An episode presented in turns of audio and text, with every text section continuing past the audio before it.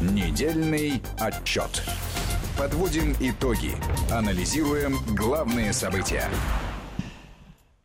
Как всегда в это время в субботу подводим итоги уходящей недели в эфире э, Вести ФМ. Армен Гаспарян, Марат Сафаров. К нам присоединяется наш большой друг, Заместитель директора Института стратегических исследований и прогнозов Никита Данюк. Никита Сергеевич, я тебя рад приветствовать. Коллеги, рад видеть, уважаемые слушатели, здравствуйте. здравствуйте Перед тем, как мы начнем, с вашего позволения, я хотел бы э, в очередной раз поблагодарить Армена Сумбатовича за Мои то, что... полторы минуты славы да, начинаются. за то, что он вместе с командой нашего института э, в этом году снова поучаствовал в мероприятии под названием «Россия миру понимания будущего». Это научно-просветительский проект под эгидой Российского агентства агентства по делам молодежи, в рамках которого мы встречаемся с студентами московских региональных вузов и рассказываем о наиболее актуальных трендах в молодежной среде, в информационном пространстве, рассказываем, что такое фейки, постправда, манипуляция, мемы. И Армен Сумбатович не просто часть нашей команды, это наш хедлайнер, очень уважаемый, любимый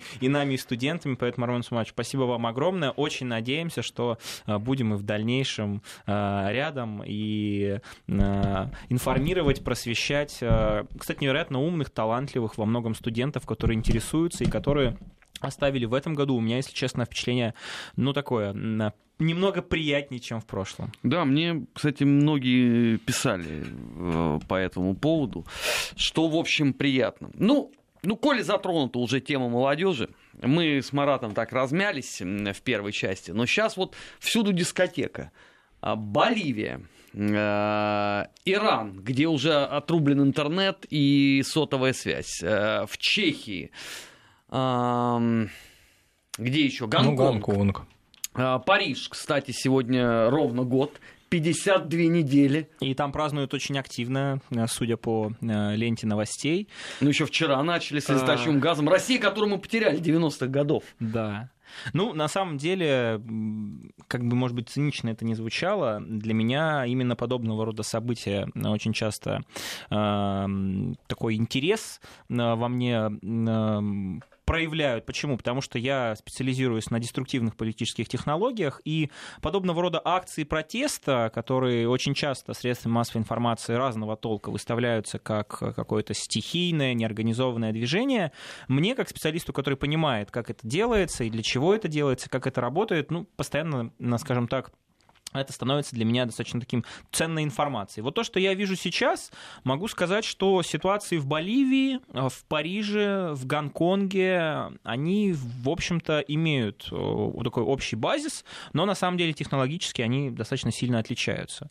Ну, во-первых, э, те же желтые жилеты, если вспомнить о том, что они делали год назад, несмотря на то, что не смогли повлиять на политическую конфигурацию внутри страны, несмотря на то, что те требования, которые они выдвигали, в итоге не конвертировались в, скажем так, политический капитал, в места в том же Европарламенте. Помним, да, что желтые жилеты, ну, в общем-то, провалились на выборах в конце Ну, мы это э, предсказывали, мая, потому да. что не было никакой политической программы. Крушив все, мы здесь проездом, это не программа. Однако, на этом фоне было интересно, что сделает э, Эммануэль Макрон, э, президент, который не пользуется большой поддержкой в французском обществе, который изначально, в общем-то, был свидетелем его победы, была свидетельством того, что французское общество разделено, он сделал определенные выводы. И эти выводы, на мой взгляд, продолжают вот тот тренд, который мы наблюдаем уже последние, наверное, ну, 3-4 года. Это тот самый популистский тренд, когда ты заявляешь о каких-то глобальных проектах, переменах, когда ты пытаешься выставить прямой диалог с обществом, которое недовольно. И мы видим, что вот этот седативный эффект, э, то есть подобного рода лекарства, скажем так, они не лечат болезнь, потому что я вот сейчас снова посмотрел статистику Франции по безработице, и по э, индексу социального расслоения, и по многим вещам. Франция это уже не та Франция, которая была в конце 90-х годов. А насколько годов. французского избирателя или вообще просто французского гражданина интересует внешняя политика? Вот. И на этом, я, я, я как раз об этом и говорил, о том, что э, конкретных лекарств лекарств, которые бы победили вот эту болезнь социально-экономического характера, в первую очередь во Франции, э, не было, то есть их обществу не дали. Однако смогли заглушить э, вот подобного рода проявления с помощью, ну, таких средств, да, э, скажем так, более утоляющих, которые на, на, сам, на саму причину боли на самом деле никак влиять не могут. И вот мне интересно, насколько получится у того же Макрона использовать вот подобного рода популистские уловки для того, чтобы ну, поддерживать хоть на каком-то уровне э, рейтинг доверия к своей персоне, пытаться контролировать ситуацию. У меня такое впечатление, что, конечно, Эммануэль Макрон вряд ли сможет э, в скором времени претендовать на э, переизбрание на пост президента Франции, это очень важно. И в этих условиях, вот могу опять же ошибаться, те внешнеполитические заявления, которые мы видим про смерть мозга НАТО, про то, что нас нужно условно выйти из э, того самого э, зонтика безопасности, который э, находится над Францией благодаря нахождению в НАТО и в первую очередь Соединенным Штатам Америки, все вот подобного рода достаточно необычные высказывания да, для типичного представителя вот такого западного сообщества, они, мне кажется, как раз связаны с тем, что Эммануэль Макрон не собирается все это исполнять. То есть э, президент, который рассчитывает на то, что он не будет уже там через год хромой уткой, и который действительно заявляет крайне важные с точки зрения безопасности, национального суверенитета, внешней политики заявления, а я все-таки глубоко убежден, что тренд на то, чтобы воспринимать Россию угрозой, тренд на то, чтобы оставаться внутри Североатлантического альянса и пользоваться этими привилегиями, пусть и в обмен на часть какого-то своего суверенитета, он в том самом пресловутом французском истеблишменте, который как бы э, Макрон не представляет, ну, по крайней мере, хочет э, сделать вид, что он не представляет. На самом деле плоть от плоти является его частью. Ну так вот, подобного рода заявления, они э, в реальность, вот я их поверить не могу. Они действительно очень громкие. Это вот опять же тот, тот популистский тренд, крайне необычные. Они во многом отражают значительную часть, кстати, французского общества, потому что если посмотреть на э, обычных людей вот в разрезе, то мы увидим, что формат э, восприятия Америки как главного союзника, и это, кстати, не только во Франции касается, например, Италии, например, Германии, причем это говорят не какие-то маргиналы, а обычные люди, тот же самый средний класс да, страны, они воспринимают Америку крайне негативно. Но несмотря на это... Это все агенты влияния России. Ну, Нормальный европеец, как нам было сказано, не может мыслить в такой э, узкой модели развития. Может быть, но мне-то кажется, что нормальный европеец, э, ну вот э, тот, кто говорит, что так нормальный европеец не, не скажет, у нас с этим человеком, организацией просто разные взгляды на нормальных европейцев. Я считаю, что старая да добрая вот Европа... Сразу видно, что ты э, активно провел время на гастролях и не следил за форумом «Свободные Нет, России» следил, в Вильнюсе. А следил. там, между прочим, прозвучало, что теперь в Европе осталось только две подлинные страны, отстаивающие европейские ценности ценности, это Украина и Литва. Да, нет, я следил внимательно, ну, я вообще не интересуюсь, скажем так, эм, какими-то фильмами, литературой, связанными с, э, с ментальными, да, с ментальными отклонениями и психическими. Вот. Прошлое-то я помню, тоже почему за ними следил, потому что с легкой руки вот организаторов этих форумов и Верман Субатович, и другие наши коллеги попали, попали в тот самый знаменитый список Путина. А, ну, а вас нет еще там? Ну, меня пока нет. Э, пока что моя видимо, э, доля, моя часть вот э, э, в то, что мы делаем, она, видимо, не настолько значительна, поэтому, видимо, обошли меня ну, стороной. надо написать один пост с обращением к Фейгину в Твиттере, и все будет а в лучшем виде. У меня Твиттера нет, наверное. Может быть, в этом я могу написать. Может быть, в этом дело. Ну так вот, по поводу как раз той самой нормальной Европы.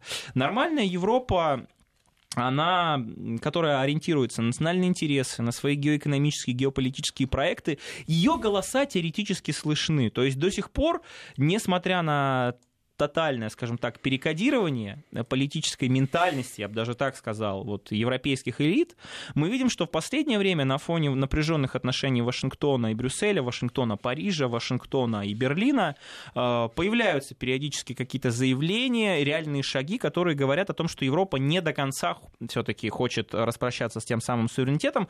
Один из самых наглядных примеров, на мой взгляд, Северный поток-2 да? Потому что очевидно, что без жесткого, жесткой позиции, без политической воли Германия, которая прекрасно понимает, что Северный поток-2 проект в первую очередь коммерческий, и да, он действительно очень выгоден Германии с точки зрения ее энергетической безопасности и превращения в один из главных таких энергетических хабов в Европе, но мы понимаем, что страна, которая уж совсем максимально на 100% лишена суверенитета, она бы вряд ли смогла а, это давление выдержать. Но ведь и внутренние силы подвергают сомнению вот эти суверенитеты. Вот мы в первом часе говорили о Чехии, о том, что сейчас там происходит, вроде бы юбилей бархатной революции, а в то же время какие-то новые да, а, движения, в том числе и молодежные, направленные против существующей власти. В Чехии обвиняет ее в том числе эту власть в симпатии к России. Мы помним ситуацию с Орбаном. Мы а, знаем о том, что не просто а, приходится управлять новому правительству Себастьяна Курца. Вот эти тренды, это все-таки тенденции или какие-то вот события вот такие вот исключительно локальные? Мне кажется, если вот рассматривать глобально, да, с точки зрения такой диалектики условно, это реакция.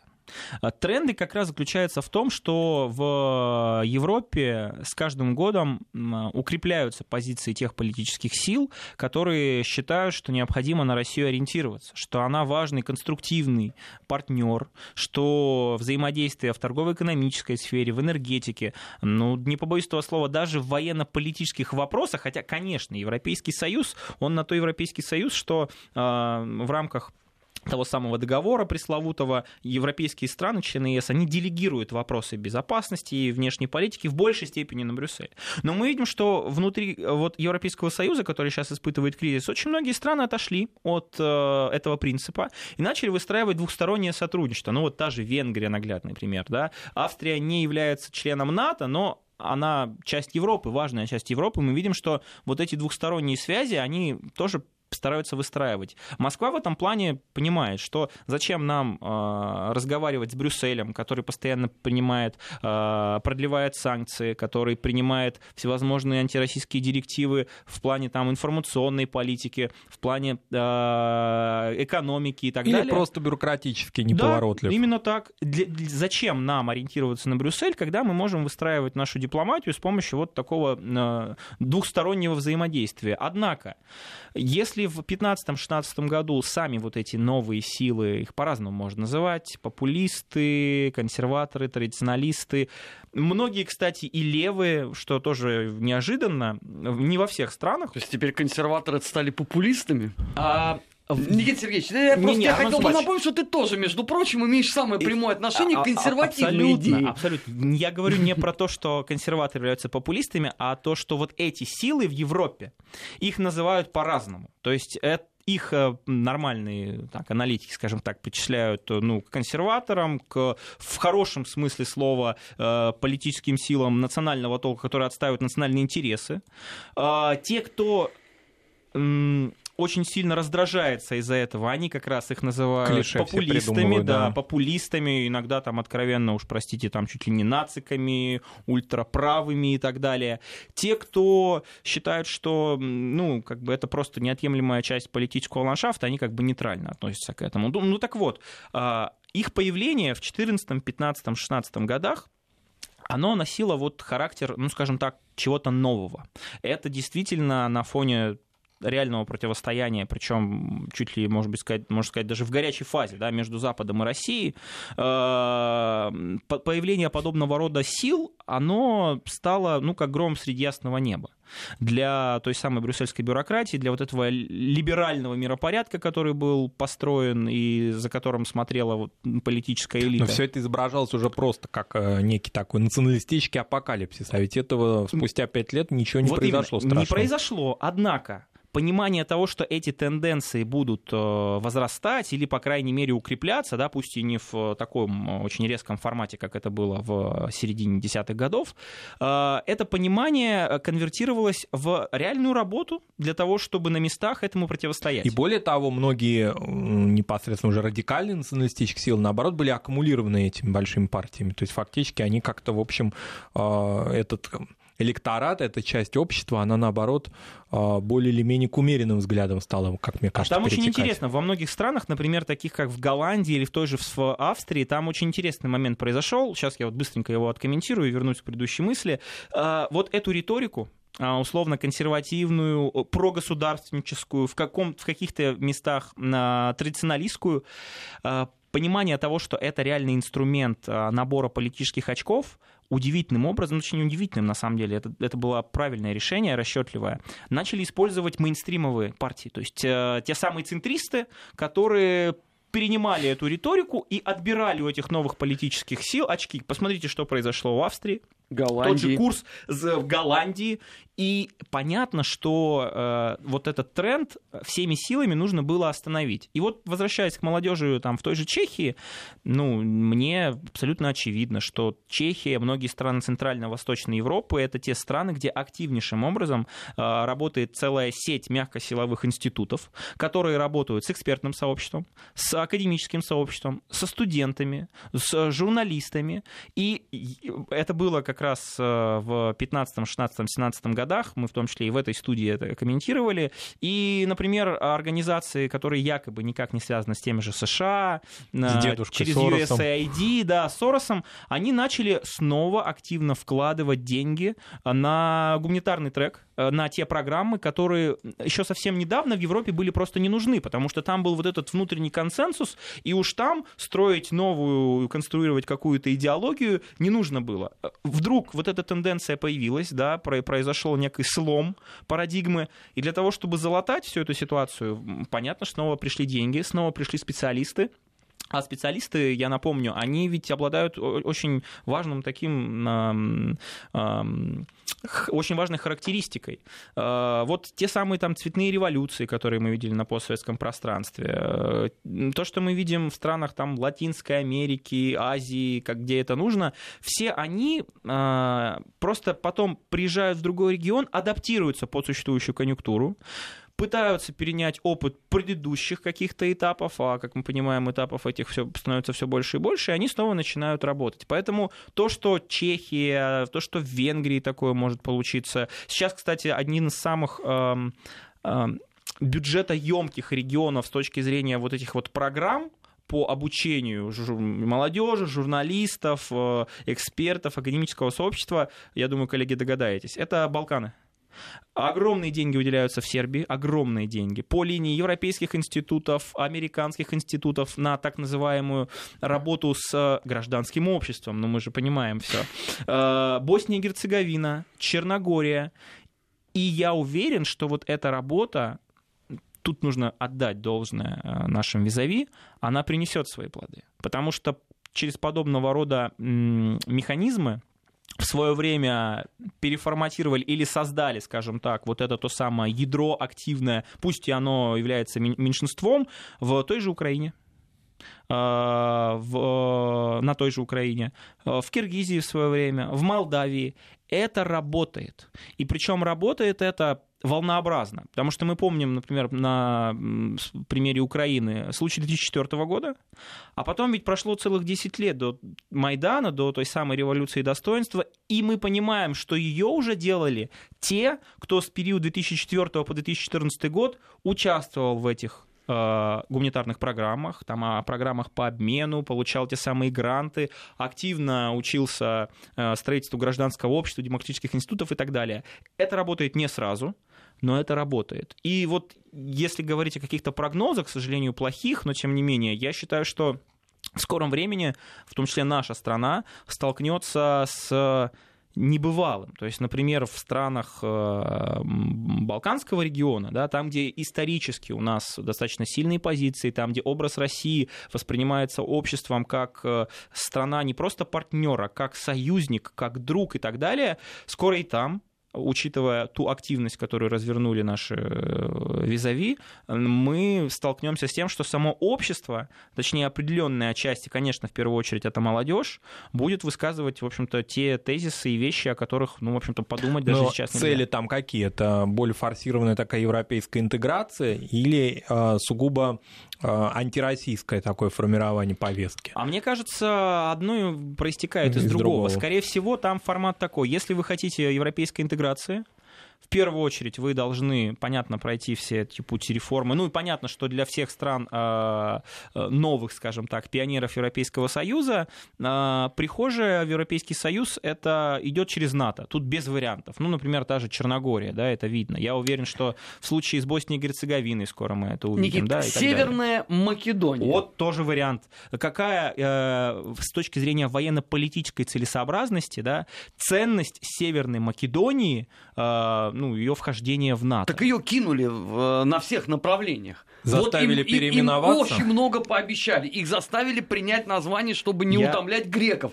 И на выходе все равно был кидок. Нет, я сейчас, я сейчас не об этом. Я согласен по поводу там китка, по поводу гарантии и так далее. Я просто говорю сам факт того, что если ты э, решил рано или поздно вступить в Европейский Союз, многие очень мои там коллеги, я с ними крайне не согласен в этой части, пытаются разделить в общественном сознании, в своем сознании НАТО и ЕС.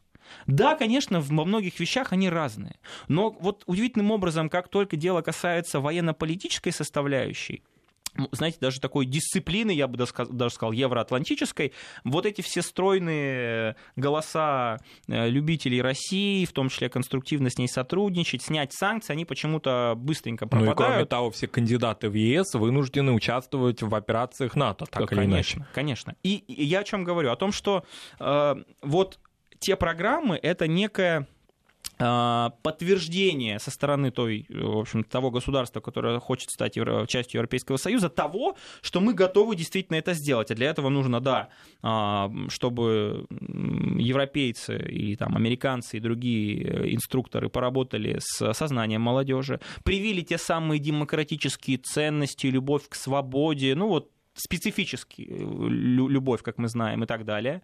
Отказались от своего исторического наследия, отказались от во многих э, э, странах, например, ну тех же Балкан, я уверен, что и от каких-то мировоззренческих вещей, ментальных. Ну вот э, то, что мы сейчас видим в Грузии, например, ну вот совсем недавно та самая ситуация с фильмом, к- таким провокационным сюжетом, с гей-парадами и так далее. То есть когда...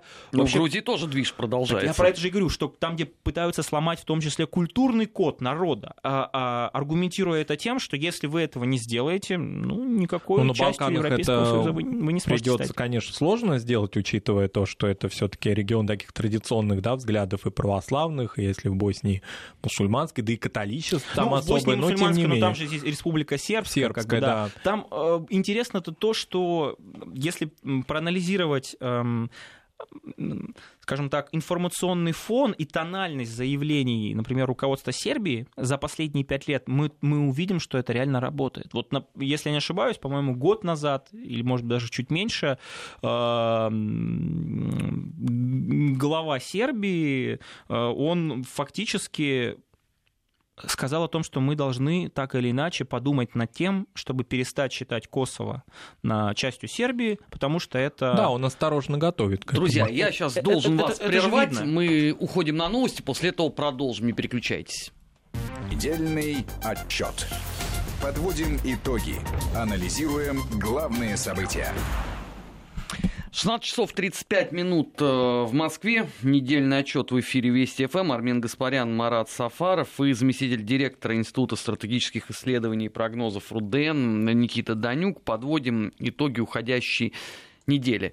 Никит, ну, в Америке продолжается масштабнейшая подготовка к импичменту Трампа. Заслушиваются люди, разглашаются гостайны. Вообще, я даже вот не припомню, э, когда вот это последний раз был, ну, наверное, сто лет назад, э, в 1917 году, когда Троцкий взял и рассекретил э, всю дипломатическую почту Российской империи за последние там 15 лет. Но вот с тех пор, по-моему, такого никто не совершал. А, Да, э, Дональд Трамп сталкивается с тем, что в преддверии э, выборов президента, которые, ну вот как раз уже через год-то, собственно, и в произойдут, ноябре.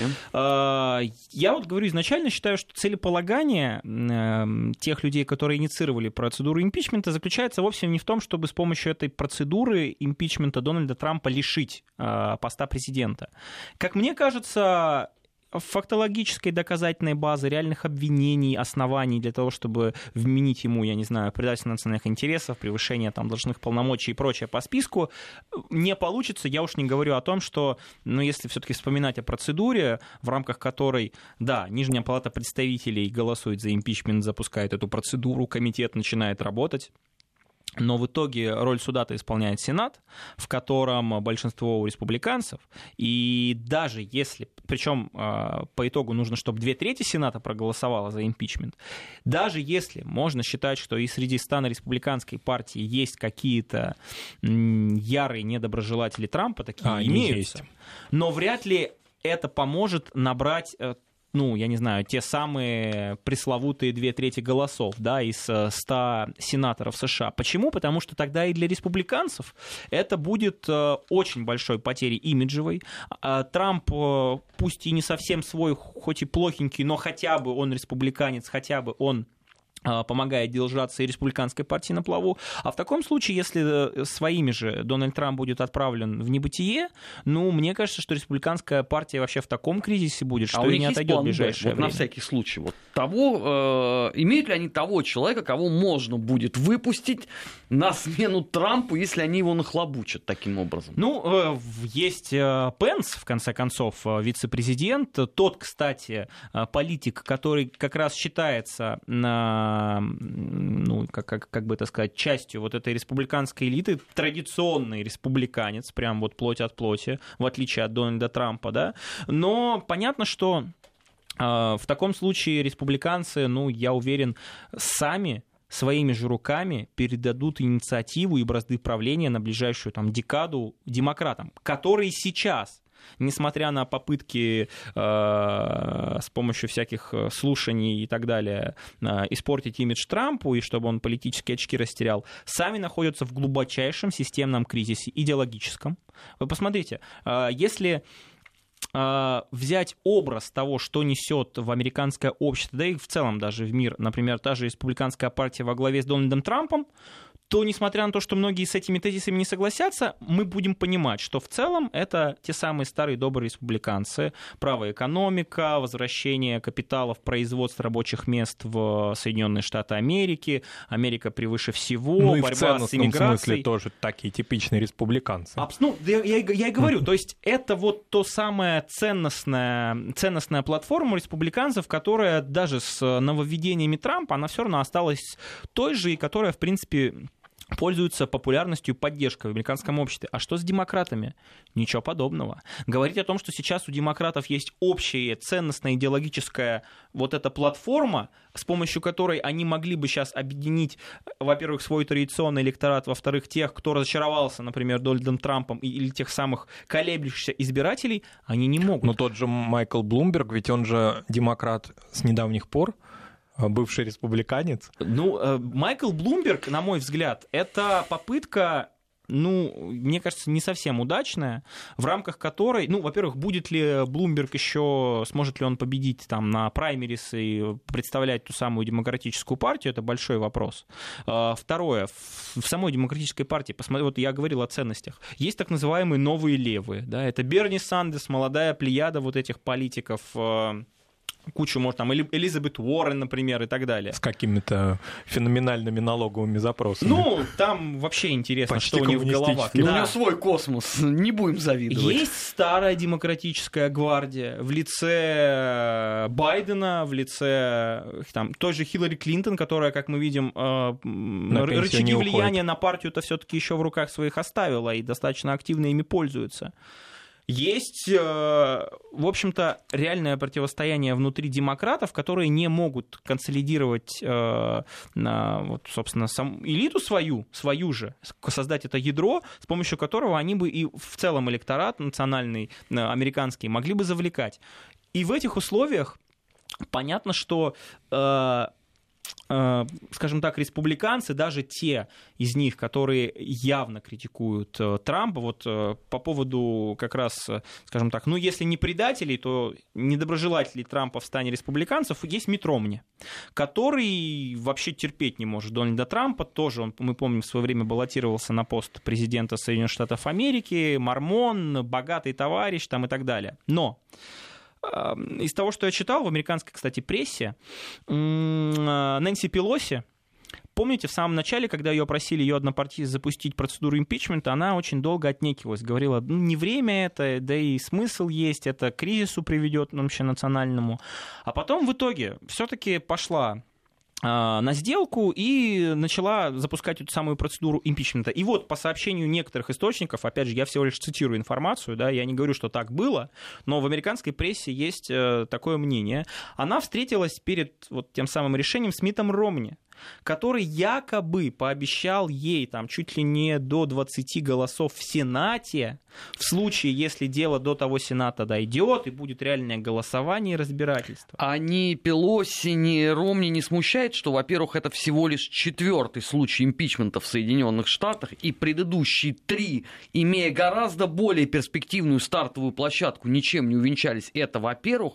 И, во-вторых, э, что подобного рода э, интрига, если к чему-то и приведет, то только э, к пяточки, наверное, или десяточки гневных твитов Трампа, от чего у него рейтинг только поднимется. Ну да, Потому да. что это будет объявлено подлейшим сговором у него за спиной врагами американской экономики. Я на самом деле согласен, и, и нации, в общем-то, Да. и безопасности. Я на самом деле согласен. Получается, что это вообще игра такая с нулевой суммой. Потому что если один проиграет, э, тот, кто проиграет, он Очень останется вообще с выжженной землей. Репутации нет, попытка что-то какой-то взять реванш, она вообще в ближайшие, там, не то что 4 года, наверное, 8 лет будет нереальной. Ну, понятно, что Трамп как бы уйдет после второго срока, да, но вообще сам факт того, что они попытались вот такими инструментами и способами действующего президента США, какой бы он там, как бы он им не нравился, от него избавиться, это, безусловно, очень большой удар. Ну, это, по сути, государственный переворот. И- так, если упрощенно. И в этих условиях как мне кажется, а, вся стратегия оппонентов Трампа направлена не для того, чтобы реально искать доказательства. Ну, помните, как с э, расследованием а, Мюллера? Ну, то же самое. Было всем изначально понятно, что никаких фактов, аргументов Ну, а найдено сейчас не будет. помучили бедную Марию Иванович. Да, но сам процесс, с помощью которого мейнстримовые средства массовой информации в США, которые влияют на общественное сознание. Я напомню, там 90% основных средств массовой информации, как печатных, так и там, телевизионных, например, Washington Post, Wall Street Journal, э, New York Times, они откровенно топят против Трампа. Ну, у вот Трампа есть к своему народу одна трибуна, Твиттер. ну, есть Твиттер, есть как бы Fox News, да, Да. нап- например, но, Ну, но по тоже не до с- конца. не до конца, и по сравнению с мощностями CNN, NBC, CNBC, все это говорит о чем? Вот с помощью процесса, с помощью постоянных слушаний, новых доказательств, привлечения новых свидетелей, что получится сделать? Держать на высоком уровне вот эту тему в общественном сознании, которая будет в итоге подводиться все ближе и ближе и ближе к выборам. С помощью этого они попытаются вот тот самый, скажем так, колеблющийся в первую очередь электорат а, попытаться заманить на свою сторону. То есть выступая как бы не за то, что голосуйте за нас, потому что мы такие хорошие, мы знаем, куда идти Америке, отменим налоги, там вообще коммунизм настанет, или социализм, или снова какое-то экономическое чудо нас ждет. Хотя, если посмотреть на показатели экономические, Да, это, нормальные. это сильная ставка Трампа. Это и, и рекордное э, число безработных, это и темпы роста экономики выше среднемировых, что для американской ну, экономики самый большой в мире, это отличные показатели. Возвращение производств, Самое главное, выполнение своих обещаний, многих, не всех, но многих. Все это будет не важно, если попытаются Дональда Трампа снова в, в глазах общественности выставить э, сумасбродным каким-то сатрапом и самодуром. Я, кстати, не исключаю, что нас очередет э, новый этап обвинения Трампа в расизме. Ну, вот, вот Теперь национальной тем. Да ну найдут за что, господи. Там, я думаю, это вообще не проблема. Сексизме. Не, ну сексизм понятно. А Сексизм- расизм, что, он молчит по этому вопросу? Да вынудят. Найдут какую-нибудь переписку, старую фотографию, свидетельство источника анонимного, источника неанонимного. Ну, Армен, он мисс Вселенной руководил. Что-нибудь там не дал какой-нибудь И- Не, ну это девушке сексизм. приз какой-то? А не, она была еще и афроамериканской, Да, например. Не сексизм афроамериканкой, а с темнокожей. Расизм плюс сексизм. А, срок давности. Да нет, Он не срока Он, он работает. истек, все. А, Нет. нет, у нас, э, как там, Трюдо, по- помним э, других политиков Да, за то, что... в детстве что-то Да, там, за то, что они надевали костюмы, ну, например, там, чернокожего, либо еще Да. какие-то. Это все вспоминается, становится достоянием общественности, и люди иногда из-за этого в отставку вынуждены уходить. Да? Понятно, что в случае с Трампом это нереально, но я просто говорю механизм. Ты должен на, на высоком уровне поддерживать эту дискуссию, ты должен постоянно вбрасывать эти информационные поводы, а ведь э, импичмент, э, как мы помним, он может длиться и полгода, и год, в общем-то, и даже больше года.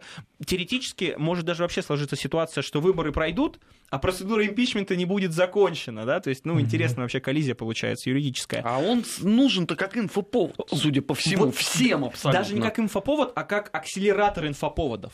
Это тот самый процесс, за который ты постоянно цепляешься, который постоянно генерит тебе тысячи статей, тысячи сюжетов на телеканалах, тысячи мнений экспертов, которые, естественно, настроены против Трампа. И в этих условиях формировать общественное сознание нужное в той или иной степени, ну, может получиться. Другое дело, что э, Дональд Трамп, как мы помним, э, в свое время и выиграл за счет того, что избегал мейнстрима. Он изначально был, даже когда еще претендентом от республиканской партии столкнулся с тем, что вот эти все основные платформы средств массовой информации, печатные и телевизионные, они его игнорировали, терпеть не могли. Что он сделал? Он пошел в социальные сети, он проанализировал, э, в каких штатах, а учитывая особенности избирательной системы США, а именно вот ту самую систему выборщиков, он понял, что какие штаты будут самыми колеблющимися с точки зрения Ну, может, этих поэтому голосов. и есть его медийное такое преимущество, в отличие от демократов, которые, ну, тот же Блумберг используют традиционные СМИ. Да, то есть традиционные работают СМИ, традиционно. традиционные вот э- эти, скажем так, инструменты донесения информации до аудитории.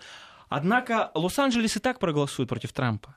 А, Итак, Бостон, Нью-Йорк, а, я не знаю, Филадельфия, я не исключаю, вот все вот эти вот большие города, крупные мегаполисы, агломерации, они, понятно, они проголосуют против Трампа. Но Зато Трамп-то в взял свой... все проголосуют Вот. за него, и весь юг за Вот. него Ну, проголосует. е- вот в- в- с- Флорида в этом плане ключевой штат. Он ведь помним, кстати, из-за критики э, сказал о том, что ко мне в Нью-Йорке очень плохо относятся. Я как бы свою резиденцию сейчас во Флориду переношу. Это связано не только с налогами и какими-то бизнес-интересами Трампа, но и во многом с тем, что Флорида, помним, в 2000 году это был ключевой штат, когда Гор. Буш-младший Буш. с Гором, там пересчет голосов был. В случае с э, прошлыми президентскими выборами этот штат и еще штаты ржавого пояса были определяющими. И вот Дональд Трамп в этом в прошлый раз действительно блестяще с помощью своих политтехнологов, руководителей избирательной кампании понял, да смысла нет бодаться с Хиллари Клинтон на этих дебатах, и, которые транслирует CNN. Да смысла нет доносить до своей аудитории какие-то тезисы через газету Вашингтон-Пост, которая, кстати, до сих пор не сняла баннер, вот сейчас посмотрим. Democracy lives in darkness, после того, как Дональд Трамп стал Ну, на президентом. прошлой неделе точно был. А, ну, значит, и сейчас то же самое, да. Так вот, он работал с своей целевой аудиторией, с тем электоратом, который до недавнего времени вообще даже не был в- вовлечен вот в этот политический процесс США. Он заставил прийти на избирательные участки тех, кто всегда находился на периферии, те, кто вообще не участвовал в политической жизни США.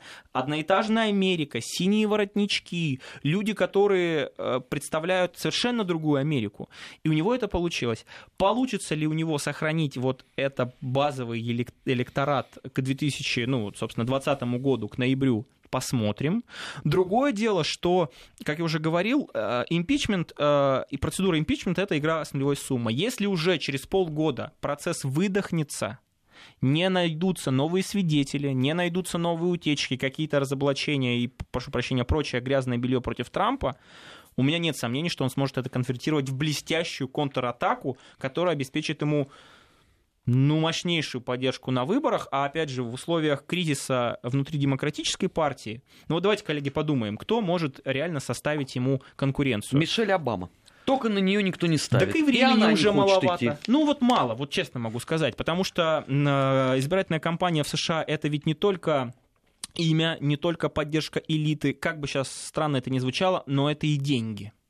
Вот сейчас мы видим, что традиционные спонсоры избирательной кампании демократов они тоже в ступоре, они не Никит, знают, ну, на у кого них ставить. год есть. Украина вон уложилась за три месяца с раскруткой Зеленского. Ну, в- как бы... как политика, я имею в виду, не как актера. Пере- перефразируя э, знаменитую Книгу Кучмы. Книгу Кучмы, да, Украина не Россия, США не Украина в этом плане, да. Поэтому вряд ли получится. Мишель Обама, да.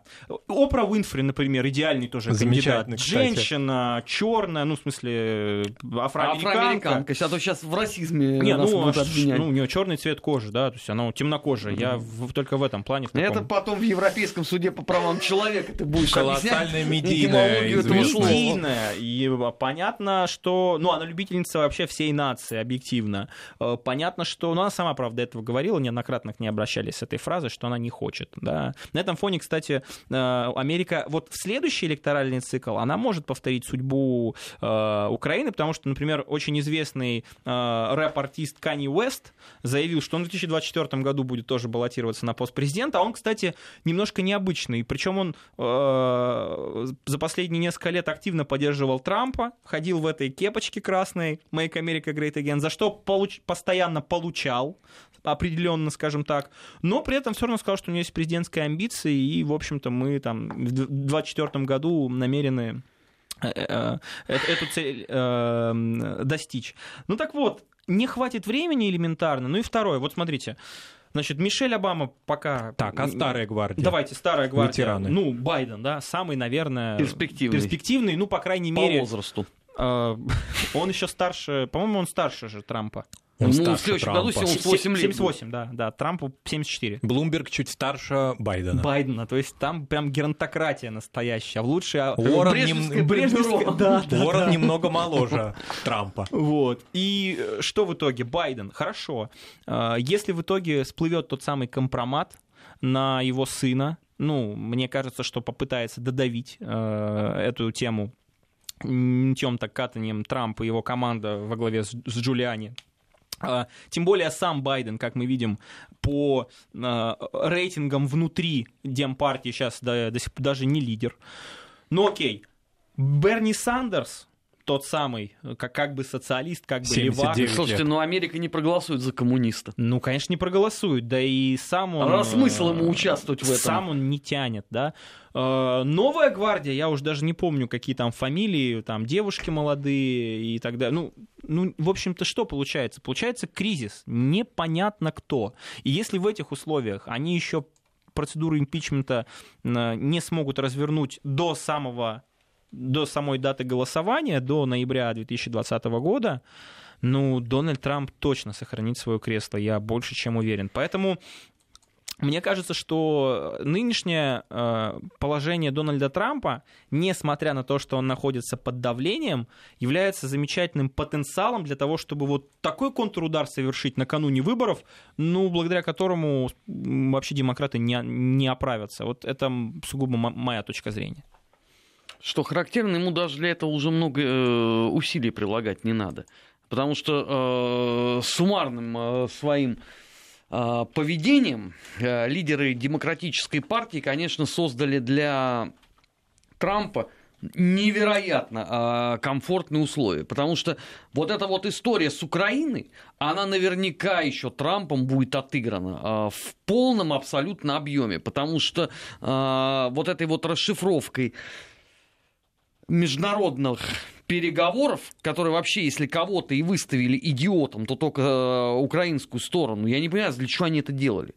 При том, что я прочитал, э, по-моему, в Вашингтон-Посте вчера о том, что это еще только начало. Они и дальше собираются заниматься тем же самым. Вообще отлично будет взять и рассекретить переговоры с Меркель, например. Ну, чтобы, так сказать, заполировать уже вообще всю эту историю. Вообще, да, удивительным образом Америка, казалось бы, Америка становится токсичным игроком. То есть, если раньше Америка делала кого-то токсичным, ну, пыталась сделать Россию, реально сейчас сделала Иран, если посмотреть на то, что там происходит. Кстати, тоже, коллеги, мы с вами же об этом Да. говорили. Вот то, о чем ровно мы говорили, о стратегии экономического, финансово-экономического удушения, провоцирования внутренней нестабильности-протестов, непопулярных шагов внутри страны. Ну так вот, возвращаясь к токсичности, ну, сделали, мне кажется, Но вернулся обратно. То есть пришло туда, откуда направлялось. Ну, ну вернулось. А сейчас маятник в еще одну сторону качнется. Мне кажется, что тот же Трамп, ой, тот, ну, собственно, тот же Зеленский, э, сам находясь в очень сложной ситуации, когда нужно там ставить на кого-то, учитывая и его неопытность, и учитывая то, что э, поставить все-таки на кого-то надо. Ну вот э, объективно Украина это же страна, которая я никого не хочу обидеть, да, но это страна, которая без хозяина да, не может. Сейчас хозяин э, не единый, не консолидированный в Штатах. На кого-то нужно ставить, кого-то нужно выбирать. Никакой помощи, никакой субъектности, никакой воли ты там не получишь, если этого не сделаешь. Поэтому, мне кажется, Зеленский компру компромат предоставить. Друзья, время, к сожалению, подошло к концу. Никита Данюк, заместитель директора Института стратегических исследований и прогнозов в эфире Вести ФМ. Впереди вас ждут новости. Не переключайтесь, на Вести интересно. Недельный отчет. Подводим итоги. Анализируем главные события.